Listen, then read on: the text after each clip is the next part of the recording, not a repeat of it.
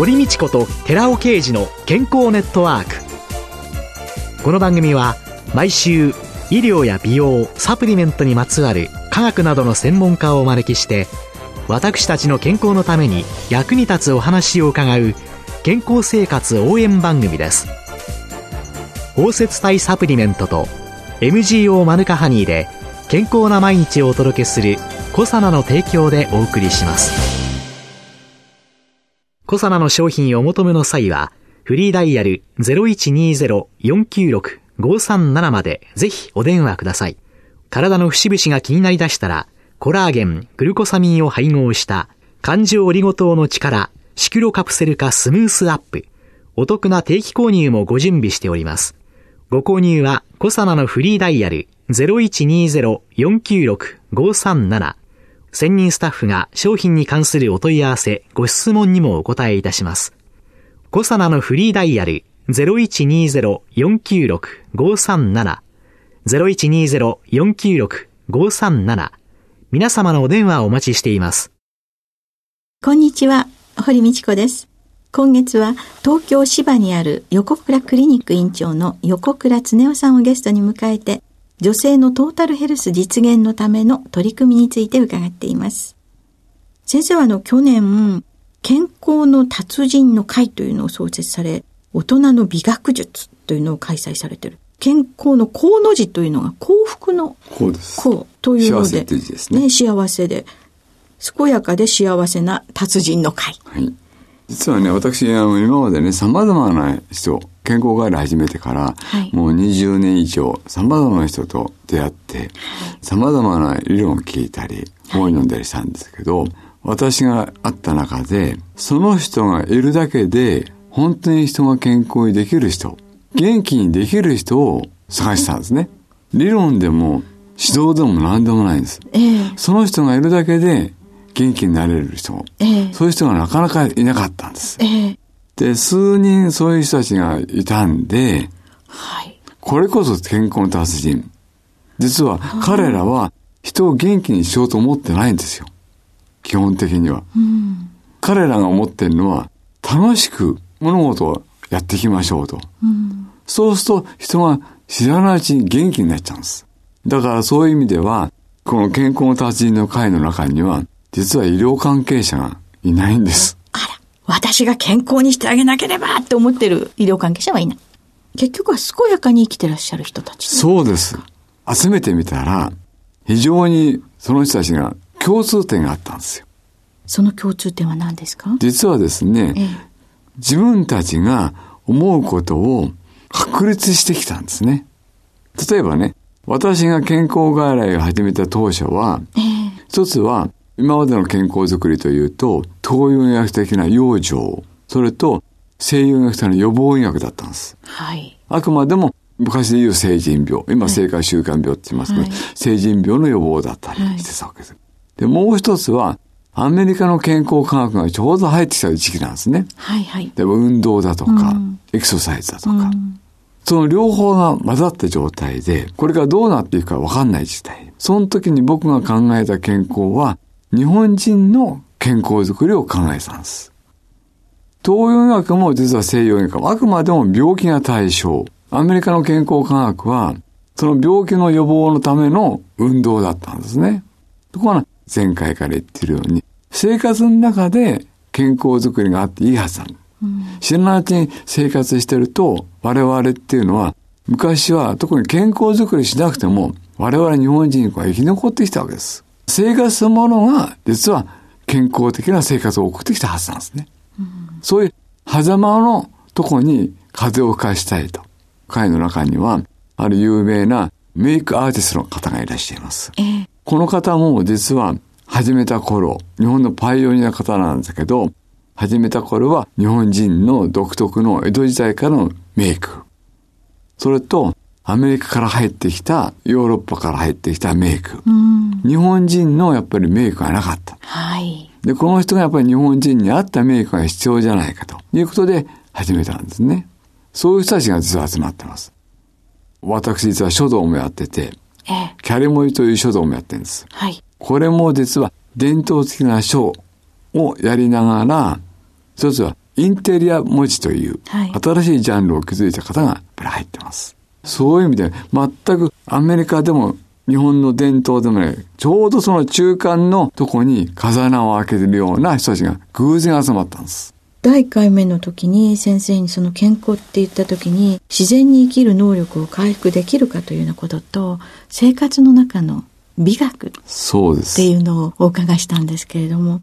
そういう人たちが現れてきました。私たち実はね、もう一つ研究会を持ってまして、ええ、生活習慣美容研究会っていう研究会を持ってるんです。え、ちょっと待ってください。もう一度。生活習慣美容。病じゃないですね。はい、美容なんですね。美容ですね。これも実は美容関係で言うと、化粧品だけでは人はきれいにできない。生活の中から美容を追求しなきゃいけない。うん、ところが、その生活も、例えば規則正しい生活とか、栄養のバランス、はい、適度な運動、適度な休養、す、べ、ては、僕から見ると、不健康な原因なんです。彼らも僕らも目指したいのは、生活の中で脳が元気になる生活を求めていこうと。うん、ということで、実はダジャレになりますけど、生活習慣病、世が小さいと病気になってしまう。はい。世を大きくするだけ美容になるんです。これは、脳の理性の余裕があるかないかだからさ。そうすると我々は美しい生きられると。そこの中で最も典型的なのが、実は茶の湯だったんです。これまで開催されてきた、その塾の内容の中で、茶の湯も入ってきた。はい。で、もう一つ僕は日本箸道協会という協会の理事長も兼ねてます。お箸。ご飯食べる時のお箸、はい。はい。例えばお茶もそうなんですけど、箸も我々は中国から伝わってきたわけですね。はい。ね。実はもっと古い話として、古事記にも箸が出てくるんですけど、ええ、実際に中国から小野の一個が伝えたという、これは一つのレ説があります。はい。で、その時に中国から伝わってきた文化を、日本人っていうのは素晴らしい文化を持ってて、うん、箸を日本の文化にしちゃったんですね。はい。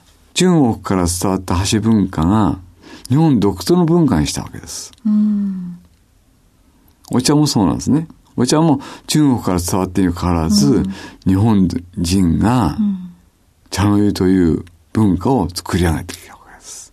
先生がですね、その箸の文化に、その触れる機会っていうのを持たれた、これはなぜなんですか？これはですね、僕の知人がたまたま偶然昔からあの食育をやってきたんで。あ、食育？はい。はい、その方が、ある日突然、箸が日本の文化じゃないかと。チョップスティックじゃなくて、あれか箸だと。はい。いうことで、はい、実は箸の方の文化をね、ええ、10箇条をね、作り上げたんです。箸の10箇条はい。はい。それがですね、実はね、箸文化の最初の設立の首位だったんです。はあ、で、これはですね、例えばですね、箸はあくまでも箸、チョップスティックではないと。はい。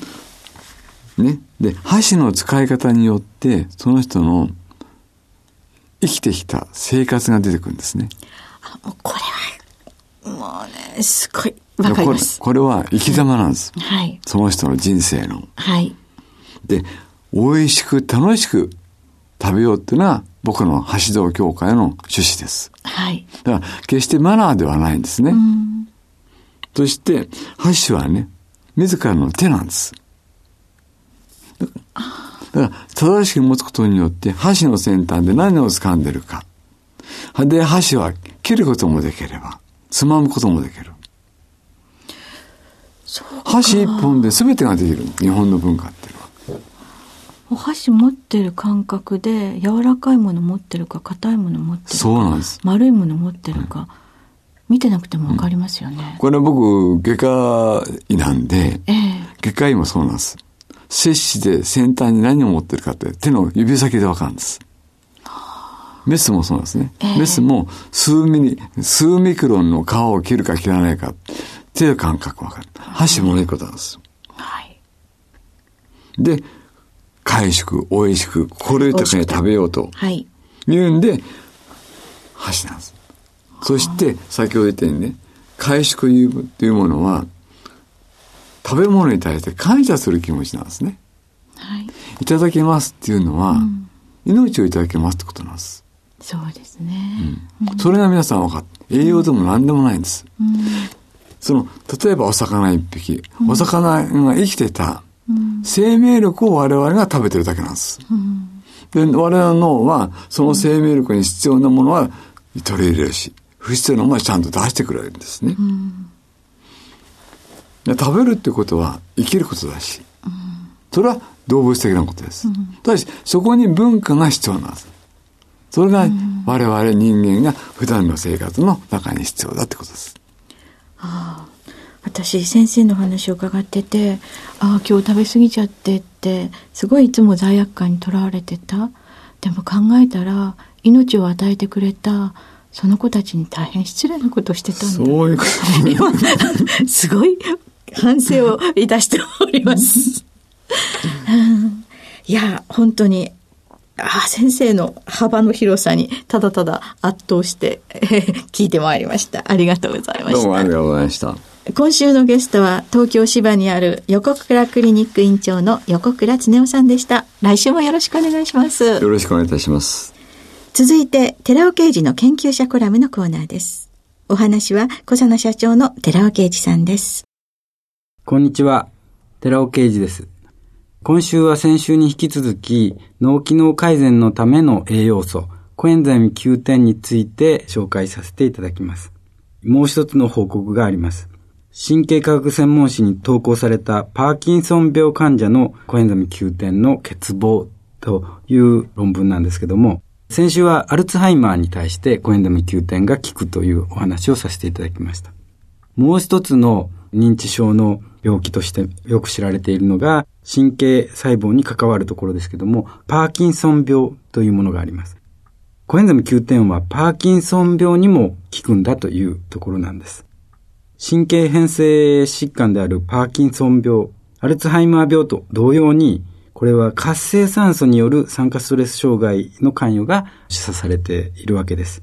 ですから、コエンザム9点が抗酸化物質として効いて、その疾患の予防効果が注目されるわけです。抗酸化物質による臨床試験も見られてきたということでして、この研究報告では22名のパーキンソン病患者群と、それから88名の対象群、パーキンソン病ではない人たちですね。その88名の対象群の2群で、2004年から2008年まで4年間かけて、コエンザム9点、内在性つまり、人は体の中でコエンザイム9点を作っているわけですけども、その内在性のコエンザイムの9点の量がどのように変化しているか、患者と患者でないところでどのくらい差があるかっていうのを調べたわけです。コエンザム9点という抗酸化物質とともによく知られている抗酸化物質、グルタチオン、セレン、ビタミン E、アルファリポ酸、そういう4つの抗酸化物質も同時に調べています。その解析の結果、非常に興味深いことが分かってきました。パーキンソン病患者群では対象群に比べてコエンザミ9点が優位に低値。コエンザミ9点が非常に低い、量が低いということが分かったわけ。つまり、コエンザミ9点の欠乏の割合がパーキンソン病患者は対象の病気にかかってない人に比べて非常に高い。コエンザム9点欠乏の割合が高いということが分かったわけです。その一方で、先ほど挙げましたグルタチオン、セレン、ビタミン E、アルファリポ酸。これも抗酸化物質としてよく知られてるんですけども、これらの抗酸化物質には優位差がなかった。つまり、パーキンソン病患者であっても、そうでない方であっても、ほぼ同じ量の抗酸化物質が存在してたということです。以上の結果から、パーキンソンに特に効く抗酸化物質として、コエンザミ9点が挙げられるわけです。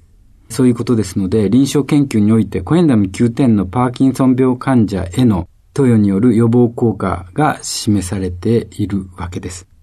なお、コエンザミ9点の抗酸化作用を期待する場合には、酸化型コエンザミ9点よりも還元型コエンザミ9点、それぞれ酸化型コエンザミ9点を指キノンと言いまして、還元型コエンザミ9点のことを指キノールと言いますけども、この還元型コエンザイムの9点の方が抗酸化力は高いはずだから、こちらの方が好ましいでしょうという考え方があります。ただ、この還元型コエンザイム9点は空気に触れると簡単に酸化される不安定な物質でして、製剤化に難があるわけです。その問題を解決した方法があります。酸化型のコエンザイム9点を使えばいいわけです。酸化型のコエンザイム9点をガンマシクロデキストリンという物質で包摂します。そうすると、酸化型コエンザイム Q10 は非常に安定になるわけですけども、それにビタミン C を併用したサプリメントがあります。このサプリメントは従来脂溶性のために生体吸収性が非常に低かったコエンザイム Q10 ですけども、吸収性が非常に飛躍的に高まるということが分かり、それと同時に小腸内において還元剤であるビタミン C によって酸化型コエンザイム Q10 は小腸の中で酸化型のコエンザイム9点から、つまり指機能から還元型コエンザミ9点、指キノールに効率よく変換されるっていうことが分かりました。ですから、還元型のコエンザミ9点を体の中にきっちりと吸収させることができるサプリメントだということです。ぜひお試しください。お話は小佐野社長の寺尾啓二さんでした。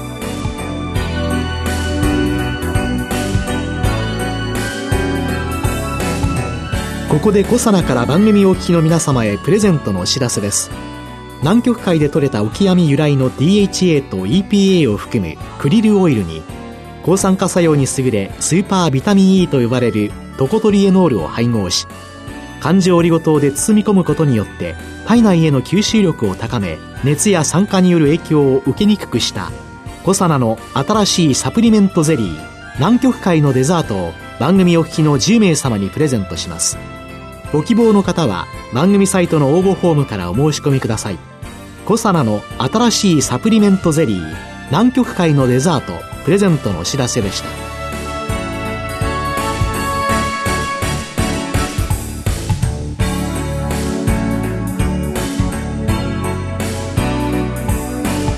堀道子と寺尾啓二の健康ネットワーク。この番組は包摂体サプリメントと MGO マヌカハニーで健康な毎日をお届けするコサナの提供でお送りしました。